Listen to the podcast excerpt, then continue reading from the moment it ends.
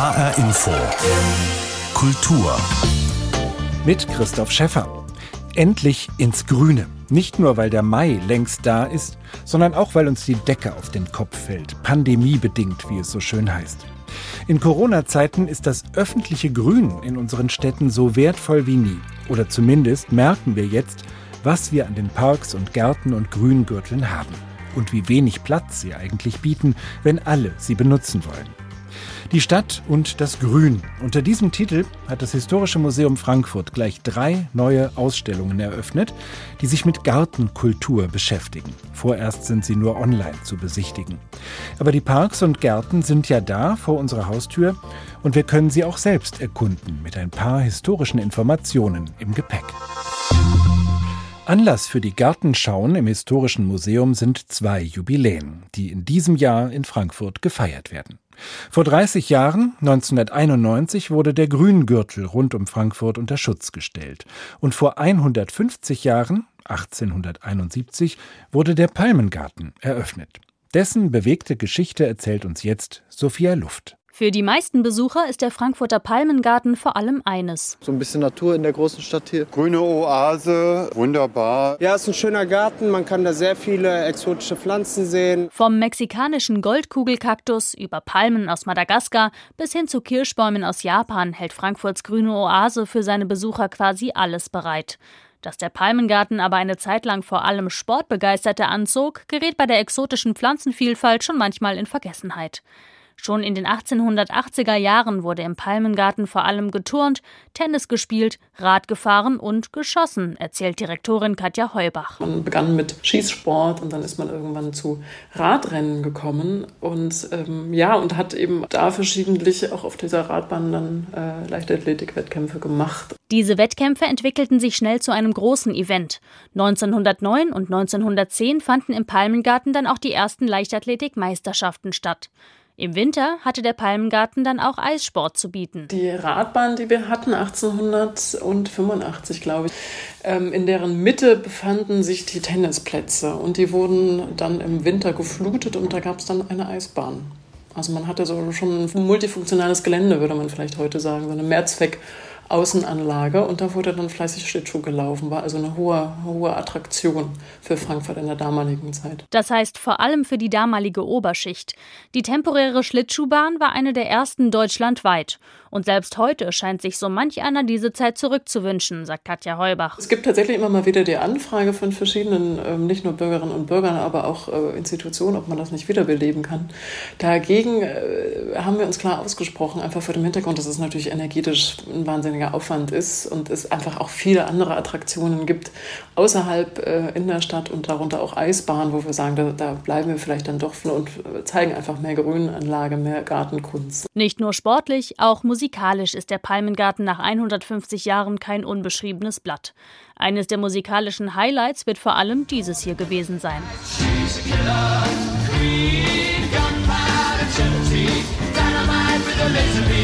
1974 spielt die Band Queen im Gesellschaftshaus des Palmengarten. Da liberalisierte sich ja auch die Musik oder die Musikwelt doch sehr stark, kommend aus den 60ern und dann noch weiter in die 70er. Das war ja so der Aufbruch einfach auch der Rockbands und äh, da natürlich Queen im Garten zu haben, ist auch heute betrachtet immer noch ein Riesenhighlight. Auch wenn das Frankfurter Publikum die Band damals gar nicht so feierte, wie eigentlich erhofft. Das schrieb zumindest die britische Musikzeitschrift New Musical Express. Erst zum Ende des Konzerts sei die Menge endlich aufgewacht. Noch im selben Jahr erreichte Queen ihren internationalen Durchbruch. Neben der ältesten Open-Air-Jazz-Konzertreihe der Welt stehen auch heute noch Sinfonie, Kammermusik und Chorkonzerte auf dem Musikprogramm im Frankfurter Palmengarten. Für Direktorin Katja Heubach ist und bleibt der Palmengarten aber vor allem Frankfurts grüne Oase. Die Entspannung und Erholung, es ist vor allem wirklich ein Stück Naherholung. Ich muss ja gar nicht weit gehen. Ich sehe viele Tiere. Ich habe einen wahnsinnigen Pflanzenreichtum, der aus allen Herren- oder Frauenländern kommt. Das ist natürlich faszinierend. Und klar, und das ist natürlich auch Naturerfahrung. Ein Beitrag von Sophia Luft über 150 Jahre Palmengarten in Frankfurt. In der Ausstellung Frankfurter Gartenlust im Historischen Museum und im gleichnamigen Begleitbuch ist ihm natürlich ein eigenes Kapitel gewidmet. Ich habe mich mit der Kuratorin der Ausstellung Nina Gorgus, Corona-gerecht und thematisch passend, im Park getroffen und sie erstmal nach dem Palmengarten gefragt. Wie kam man eigentlich damals auf die Idee, mitten in der Stadt einen Garten mit exotischen Pflanzen anzulegen? Es war eine große Mode im Bürgerton des 19. Jahrhunderts, also in ganz Europa, dass man sich Pflanzen aus aller Welt in die Wohnzimmer sozusagen holte, aber auch in Gewächshäuser, Blumenschauhäuser und so weiter. Und äh, in vielen deutschen Städten gab es schon solche Wintergärten, nannte sich das zeitweise, nur in Frankfurt noch nicht. Und da traf es sich ganz gut, dass um 1866, als Preußen die deutschen Länder da übernahmen, der Herzog von Wiesbaden-Biebrich sozusagen Geld benötigte und seine kostbare Pflanzensammlung zum Kauf anbot. Und daraufhin taten sich ja die Frankfurter Bürgerinnen zusammen, haben eine Aktiengesellschaft aufgelegt, um diese Sammlung nach Frankfurt zu holen, aber natürlich auch mit dem Ziel, äh, damit auch etwas Geld zu machen. Also es war natürlich ein großes Interesse äh, für die Gesellschaft, so ein Amüsement zu bieten, aber auch äh, man holte sich auch die Gewächshäuser mit, baute ein Palmhaus, baute ein Gesellschaftshaus, also auch damit sozusagen gewinnbringend das äh, einzuwerben. Jetzt ist das ja nicht einfach nur ein grüner Raum, sondern ein Lernort, ein Erlebnisort, aber ich denke vor allem für die damalige Zeit ja auch ein Ort voller Exotik. Also wer hatte schon die Möglichkeit, in exotische Länder zu fahren und tatsächlich mal Palmen zu erleben? Ja, man konnte natürlich sozusagen Reisen im Wohnzimmer machen und äh, Pflanzen anzuschauen, die man sonst nicht sieht. Aber auch ähm, diese exotisierenden Darstellungen erzählen ja auch etwas mehr von der eigenen Welt und vielleicht weniger von der fremden Welt. Also man muss auch vieles auch sehen, gerade was so überhaupt so botanische Gärten betrifft, wie der Kolonialismus da auch reinspielte, zumindest später, vielleicht nicht so am Anfang. Also dass man einfach sich so, so eine Selbstvergewisserung ins Haus holte, aber auch so ähm, koloniale Strukturen auch äh, rechtfertigte. Ist ja auch ähnlich mit dem Zoo, der noch ein bisschen älter ist als der Palmgarten, wo es sicher auch so ein Blick für das Exotische gegeben hat. Eine ganz andere Grünanlage sind die Frankfurter Wallanlagen die sich um die Frankfurter Innenstadt als eigentlich ehemalige Befestigungsanlage herumschlängeln, auch ein bisschen in so einer Zickzacklinie. Wann und wie ist man darauf gekommen, dass das eine Art Grüngürtel, ein erster Grüngürtel für Frankfurt sein sollte? Die Wallanlagen sind der erste öffentliche Park in Frankfurt. Und auf die Idee ist die Stadt sozusagen gekommen, als sich herausgestellt hat, dass die Stadtbefestigung einfach nicht mehr taugt. Es war ja die Mauer um die Stadt, äh, aber das Militärische hat sich schon so weiterentwickelt, das war einfach nicht mehr von Nutzen. Und äh, so ging Frankfurt dran, ähm, die Stadt zu entfestigen, wie es auch in vielen anderen Städten geschah. Und in Frankfurt hat es noch mal ein bisschen länger gedauert, weil es ist einfach auch eine Kostenfrage gewesen, wie man so viele Mauern sozusagen los wird. Der Rat der Stadt hat es dann so gelöst, dass die einzelnen Flächen parzelliert wurden und Bürger sich das kaufen konnten mit der Auflage, hin nach stadtauswärts Gärten anzulegen und nur in Stadtrichtung zu bebauen. Und ähm, das Ganze geschah unter Fürst Primas äh, Dahlberg zwischen 1806 und 1812. Der holte sich wieder den Festungsbaumeister Guillot und äh, dieser wiederum holte sich einen Gärtner aus Aschaffenburg, Sebastian Rins. Und dieser hatte dann die Gelegenheit, diese neuen Parkanlagen im Stil eines englischen Landschaftsgartens zu gestalten. Also das heißt, dass man so geschwungene Wege hat, dass man Gehölze hat, Sichtachsen, wobei man äh, noch immer sehen muss, dass es wirklich ein ganz schmaler Streifen äh, betraf. Und es ist aber so, diese privaten Gärten verbanden sich sozusagen mit dem öffentlichen Grün zu einem größeren Grünraum. Und das Besondere auch daran war, dass sich Frankfurt sozusagen dann nach außen öffnete. Sie wurde nicht so eine offene Stadt, aber man hat gesehen, so die Stadtgrenzen waren plötzlich fließend. Das Grün wuchs sozusagen mehr rein in die Stadt.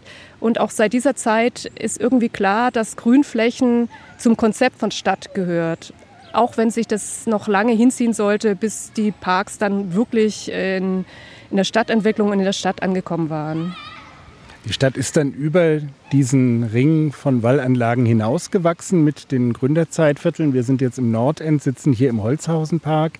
Ein relativ kleiner Park, wo man aber merkt, dass die Erwartungen an so einen Park auch sehr unterschiedlich sind. Also im Hintergrund hören wir den Spielplatz. Wir sehen vor uns eine Wiese, die wurde gerne für Fußballspiele benutzt und ist jetzt ein bisschen blockiert, weil man da große Steine draufgelegt hat, möglicherweise auch um das Fußballspielen zu verhindern.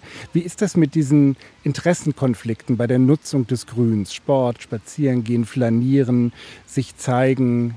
Geht das alles zusammen?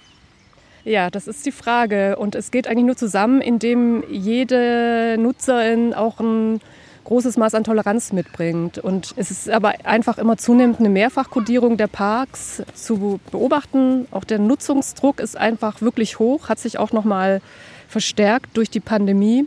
Und ich finde es immer so interessant, aus welcher Perspektive man den Park betrachtet.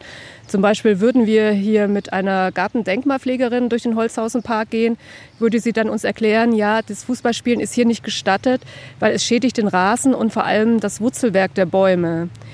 Oder auch so Sachen, ähm, wir haben hier jetzt keine Slackline, aber sowas, was man auch gerne macht. Aber dann, auch wenn man versucht, die Rinde der Bäume zu schützen, man beschädigt einfach Bäume. Dann andererseits geht man mit Eltern durch den Park, die wollen natürlich, dass ihre Kinder Flächen haben, wo sie sich austoben können, wo sie spielen können. Und das geht aber nicht, beziehungsweise man muss dann auf andere Flächen ausweichen. Und auch gerade in diesem dicht bebauten Gründerviertel, also gerade Nordend, aber auch Bornheim oder jetzt auch in der Gegenwart, äh, die ganzen Parks, es zeigt sich daran, dass es im Grunde auch nicht so richtig mitgedacht wurde von der Stadtplanung, dass man auch eine grüne Erholungsfläche braucht. Und dass diese grüne Erholungsfläche direkt vor der Tür sein sollte und nicht, äh, dass man da kilometerweit fahren muss. Haben Sie das Gefühl, dass die Stadtplanung da mittlerweile was gelernt hat? Also dass man beim Anlegen von neuen Stadtteilen tatsächlich genau diese unterschiedlichen Funktionen von Grün mitplant? Also die Stadt oder gerade das Grünflächenamt, das ja vor allem mit betraut ist, äh, neue Parks zu schaffen, hat da schon äh, sich weiterentwickelt, denke ich. Ähm, gerade was so neue Parkflächen anbelangt, wie zum Beispiel der Hafenpark. Da schaut man anders hin. Da gibt es vorher so Bürgerbeteiligungsverfahren und es wird versucht, da möglichst viele Interessen unter einem Hut zu bringen. Aber ich glaube, dass es manchmal ähm, auch so äh, Sachen gibt, die man einfach nicht vorhersehen kann, wie jetzt die Pandemie oder so, dass es einfach besonders genutzt wird oder dass sich Interessen verändern oder andere Gruppen plötzlich die Parkfläche nutzen möchten.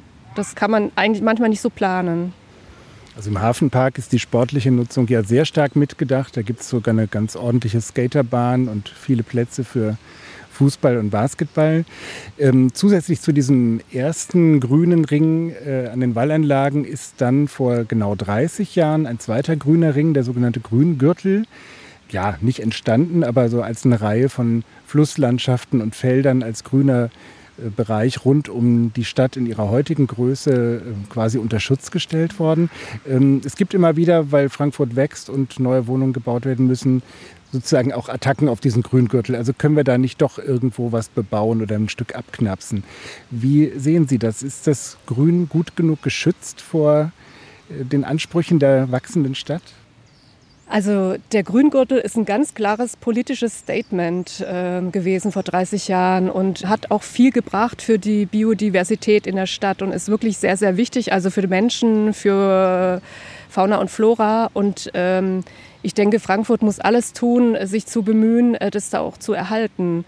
Und es wird immer ein bisschen dran geknapst, aber man muss dann Ausgleichsflächen schaffen. Ne? Und ich finde, man muss das versuchen zu erhalten und auch dafür zu kämpfen. Und ich denke, da gibt es auch immer mehr Stimmen, die auch darauf aufmerksam machen, dass man daran festhalten soll. Sie thematisieren das alles in Ihrer Ausstellung Frankfurter Gartenlust und in einem parallel dazu erschienenen Begleitbuch mit vielen Texten äh, zum Thema. Die Ausstellung ist im Moment nur online zu erleben, aber die Parks und Gärten kann man sich natürlich auch durch Lektüre des Buches selbst erschließen. Was sind ähm, neben den ja, existierenden Parks, die wir draußen erleben können, Exponate, auf die wir uns freuen können, sobald das Historische Museum Frankfurt wieder geöffnet hat? Also wir zeigen ganz viele Zeichnungen, Aquarelle, Gemälde aus unserem Bestand die äh, die Entwicklung der öffentlichen Grünflächen in Frankfurt nachverfolgen. Mein persönliches Highlight äh, sind so Modelle aus der Spielzeugsammlung wie ein Gartenpavillon oder zwei Gartenpavillons und ein Gewächshaus äh, aus dem 19. Jahrhundert, das ganz detailliert viele Pflanzen präsentiert. Ähm, also das ist ganz wunderbar. Und äh, wir haben auch sehr viele Leihgaben. Wir zeigen zum Beispiel Leihgaben aus dem Senckenbergen Forschungsinstitut. Das sind äh, Gouachen von Elisabeth Schulz, die im 19. Jahrhundert äh, die Flora in Frankfurt erforscht hat und minutiös erfasst hat, also künstlerisch ganz wertvoll, auch, aber auch wissenschaftlich sehr korrekt. Oder wir haben zwei Blätter von äh, Maria Sibylla Merian. Also wir haben eine ganze Bandbreite an Objekten, die von der Vergangenheit bis in die Gegenwart reichen. Nina Gorgus, Kuratorin der Ausstellung Frankfurter Gartenlust im Historischen Museum Frankfurt. Unter dem gleichen Titel ist im Sozietätsverlag ein Begleitband erschienen, herausgegeben von Nina Gorgus und Lisa Vogt. Parallel dazu gibt es im Jungen Museum die Ausstellung Umwelt, Klima und Du und im Stadtlabor geht es um Gärtnern jetzt. Darauf kommen wir gleich nochmal zurück. Sobald die Museen wieder öffnen, sind diese Ausstellungen im Historischen Museum Frankfurt bis in den Oktober zu sehen. Schon im Januar hatte auch das Deutsche Architekturmuseum in Frankfurt eine Ausstellung mit viel Grün eröffnet. Einfach Grün, Greening the City. Es geht darum, wie Architektur mit begrünten Fassaden und Dächern zu einem in jeder Hinsicht besseren Stadtklima beitragen kann. Und es läuft ein Ideenwettbewerb, ein Call for Projects, dessen beste Ergebnisse hoffentlich auch noch im Museum zu sehen sein werden, wenn es denn wieder öffnet.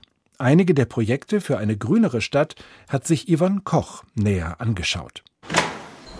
Öffnet man im fünften Stock des Frankfurter Bürgerhospitals die Tür zur Dachterrasse, kommt man in eine andere Welt. Überall Sträucher, Blumen, Rankpflanzen, da sind Flieder, Rosmarin, Nieswurz, Schneeball. Das Grün scheint hier in allen Formen und Höhen zu wuchern. Kniehohe rote Sandsteinmauern schlängeln sich am Weg entlang und formen immer wieder kleine Sitznischen. Der Landschaftsgärtner und Künstler Peter Wogan hat sich diesen üppigen Dachgarten ausgedacht. Es ging darum, den Patienten und dem Personal einen Lebensraum zu schaffen, in dem sie sich wohlfühlen. Es gibt ja nichts Schlimmeres, wenn man ins Krankenhaus kommt und dann auf Beton oder Kiesflächen schaut und so haben wir uns gedacht, wir machen ein Paradies, damit die Leute wieder neue Hoffnung schöpfen können. Und man vergisst hier fast, dass man mitten in der Stadt ist. Der Straßenlärm ist kaum zu hören. Dafür zwitschert es umso mehr. Das Schöne an dem Garten ist, dass er belebt ist. Wenn die Insekten kommen und die Vögel, ne, da freuen wir uns drüber. Und die Pflanzung ist maßgeblich darauf ausgerichtet, dass wir eben hier diese Besucher haben. Ein Garten für die Seele und die Sinne also. Aber für das Klima in einer Stadt sind solche Projekte noch viel mehr, betont Rudi Scheuermann, Begrünungsexperte, Architekt und Mitkurator der Dammausstellung. Wir werden es nicht schaffen, den Klimawandel und vor allen Dingen die städtische Aufheizung, die Verschmutzung und die Lärmbelastung in der Stadt nur mit Neubauten in Zukunft hinzubekommen. Wir müssen natürlich die bestehenden Gebäude einbeziehen. Das darf nicht einfach über Umbauten funktionieren, sondern es müssen möglichst pragmatische, einfache Lösungen sein, die jeder für sich selber auch in Angriff nehmen kann. Und damit jeder Einzelne so viele Ideen wie möglich bekommt, hat das DAM einen Call for Projects gestartet. Jeder kann bei diesem Wettbewerb Beispiele einreichen, wie er oder sie mehr Grün in die Stadt bringt. Jede Pflanze zählt, weil wirklich jede Pflanze ihren Beitrag leistet an der Verbesserung vom Kleinklima. Wenn aber die Flächen nicht mehr auf dem Boden vorhanden sind, dann können wir eben auch die Fläche von der Gebäudehülle nutzen, dass wir eben auch an vertikale Flächen denken in der Stadt, dass wir Gebäudefassaden, Brandwände und so weiter auch heranziehen um Pflanzen wachsen zu lassen. Ein eingereichtes Projektbeispiel in diesem Wettbewerb ist aus dem nordhessischen Korbach. Ein kleiner Backsteinbau in der Nähe des Bahnhofs, der dort seit über 100 Jahren steht und es dem Architekten Christoph Hesse angetan hat. Dieser Bau war ursprünglich ein Ziegenstall und äh, eigentlich sollte dieser Bau abgerissen werden. Und der Investor hatte vor, dieses schöne, ehrwürdige Gebäude abzureißen und durch Parkplätze zu ersetzen. Das hätte noch mehr Versiegelung und weniger Natur in der Stadt bedeutet. Aber der Architekt hatte eine bessere, grünere Lösung. Er überredete den Besitzer, das Backsteinhäuschen stehen zu lassen, nahm das kaputte Dach ab und stabilisierte die Mauern oben mit einer Betoneinfassung. Herausgekommen ist so ein Raum der Stille, eine grüne Oase für alle Korbacher. Das Gebäude besteht im Grunde aus nur einem Raum, der zum Himmel hin geöffnet ist. Auf dem Boden befindet sich Erde und Pflanzen und Bäume und Büsche. und in der Mitte befindet sich eine Hängematte. Ab und zu wird diese Hängematte aber auch entfernt, zur Seite gehängt und es befinden sich dann fünf, sechs, sieben Baumstämme, auf denen sich Menschen hinsetzen können und sich unterhalten können. Bisher gibt es im Wettbewerb Ideen von der ausgetüftelten Begrünung eines Garagendachs über ein Meer aus Kübelpflanzen gegen Betonwände bis zu besonderen Rangvorrichtungen. Aber dem Begrünungsexperten Rudi Scheuermann und dem Architekturmuseum ist das noch nicht genug. Darum machen wir hier jetzt auch im Rahmen der Ausstellung Einfach Grün diesen Wettbewerb zur Begrünung, dass die Leute ihre Projekte einreichen können und die aber entsprechend mit der Stadt abstimmen können und dann Förderung dafür bekommen auch. So drei Wochen vor Ende der Ausstellung ist dann quasi Einreichungsschluss. Die Projekte werden hier mit ausgestellt, sodass man auch zeigen kann, was man erreicht hat. Einfach grün, Greening the City. Yvonne Koch berichtete über das Projekt des Deutschen Architekturmuseums, das derzeit vor allem online zu erleben ist. Wir kehren nochmal zurück in den Frankfurter Holzhausenpark und zu meinem Gespräch mit Nina Gorgus vom Historischen Museum Frankfurt.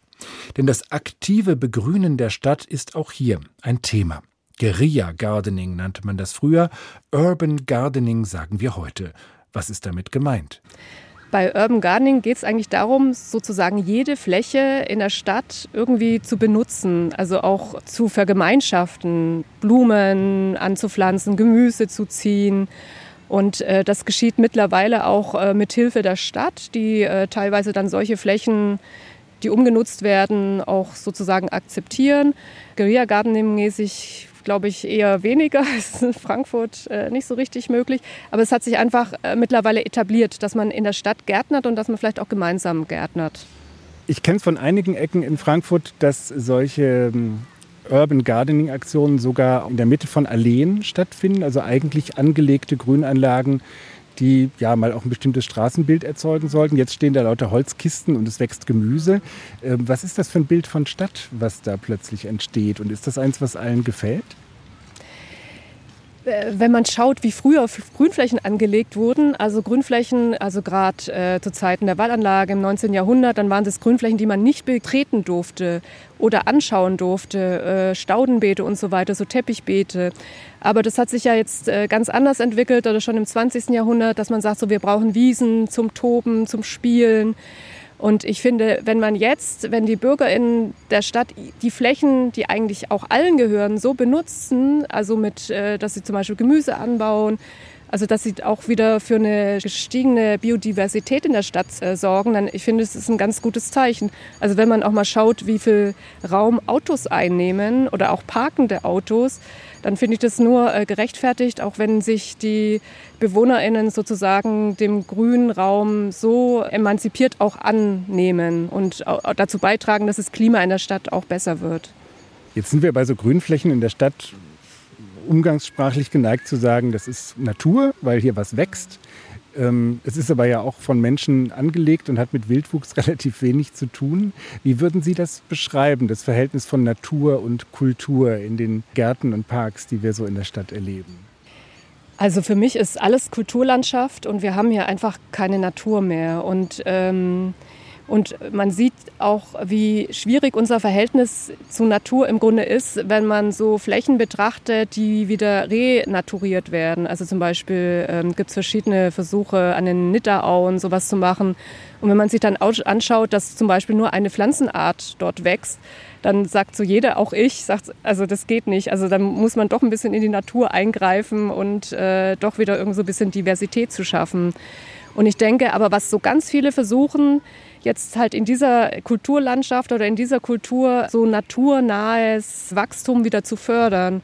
Das heißt, dass man wieder mehr Insekten in der Stadt hat, dass äh, Wildbienen, Honigbienen genügend äh, Nektar finden und Schmetterlinge kommen und so weiter, dass die Vögel wieder Nahrung haben und so weiter. Also es ist so eine ganze Kette. Äh, da könnten wir aktiv werden, auch wenn die Natur sozusagen nicht mehr so richtig da ist. Das war Nina Gorgus, Kuratorin der Ausstellung Frankfurter Gartenlust. Hoffentlich bald wieder zu sehen im Historischen Museum Frankfurt und sie ist auch Mitherausgeberin des gleichnamigen Begleitbands, der im Sozietätsverlag erschienen ist. Ein Lese- und Bilderbuch voller spannender Geschichten und Anregungen für eigene Erkundungen. Das war die Kultur in HR Info. Den Podcast dazu gibt's bei hrinforadio.de und in der ARD Audiothek gerne zum Abonnieren. Mein Name ist Christoph Schäffer.